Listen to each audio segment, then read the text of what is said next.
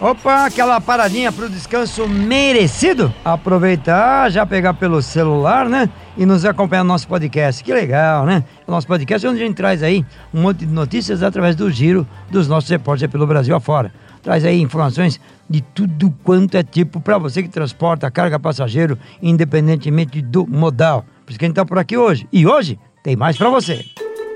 Oi, pessoal. Meu nome é Jaqueline Silva. Opa, tudo bom? Eu sou o Daniel Santana. Olá, pessoal. Eu sou a Paula Toco e este aqui é mais um Fazendo Rastros, o seu podcast semanal de notícias do transporte.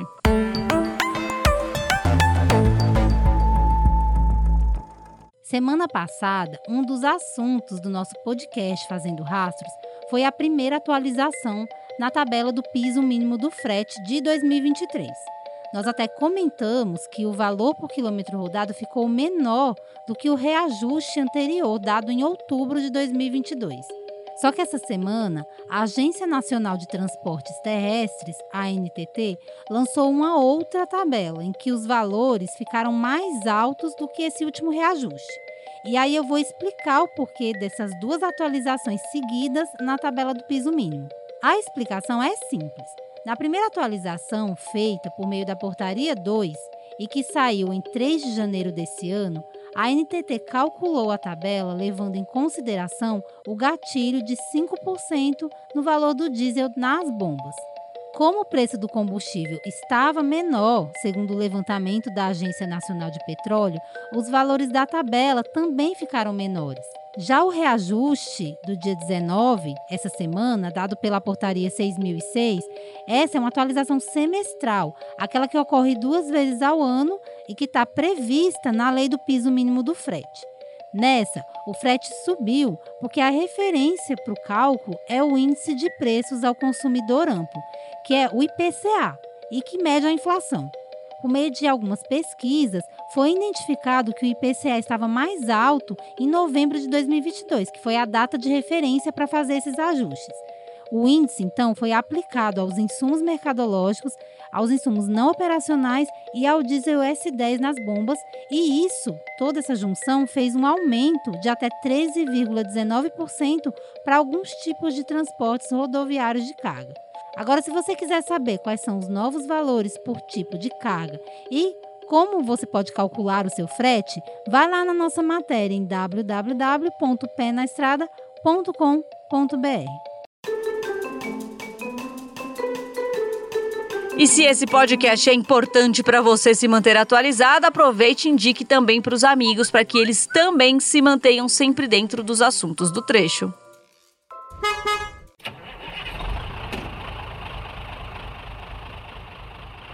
SESC Senat oferece curso gratuito para motoristas de bitrem, rodotrem e tritrem.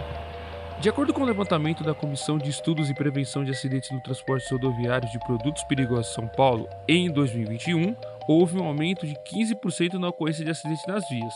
Por isso, o SESC Senat e a ABTLP, Associação Brasileira de Transportes e Logística de Produtos Perigosos, lançaram um curso gratuito para motoristas de bitrem, rodotrem e tritrem. A intenção do curso é orientar os condutores de veículos de cargas combinadas sobre os cuidados que devem ser tomados, desde a inspeção para viagem até o tempo de resposta dos freios.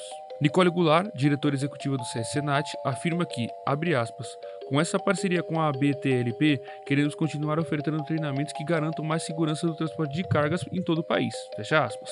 Já para o presidente da BTLP, José Maria Gomes, o motorista precisa estar cada vez mais capacitado no trecho para que o número de acidentes diminua, principalmente levando em conta a lei dos crimes ambientais. Ele destaca aqui, abre aspas, precisamos formar condutores que estejam aptos a operar veículos em diversas situações, como raios de curva, sinalização de velocidade menor para as composições, tipos de rodovias incompatíveis, alça de acessos, inclinação e efeitos de deslocamento das cargas, fecha aspas. A formação para motoristas de bitrem, rodotrem e tritrem é teórica e online na modalidade à distância. Com uma carga de 20 horas, a capacitação abordará temas como itens de segurança, legislação, manobras, cuidados extras, entre outros. As inscrições começaram na última segunda, 23 de janeiro, e podem ser feitas no endereço ead.cssenat.org.br. Como o curso é virtual, não existe uma data limite para a realização da inscrição e o interessado pode fazer a qualquer momento. Além dessa formação para motoristas de cargas combinadas, a plataforma da instituição oferece diversas capacitações gratuitas que o caminhoneiro possa fazer para agregar a sua função de transportador. Para mais informações sobre esses cursos, acesse lá penaestrada.com.br.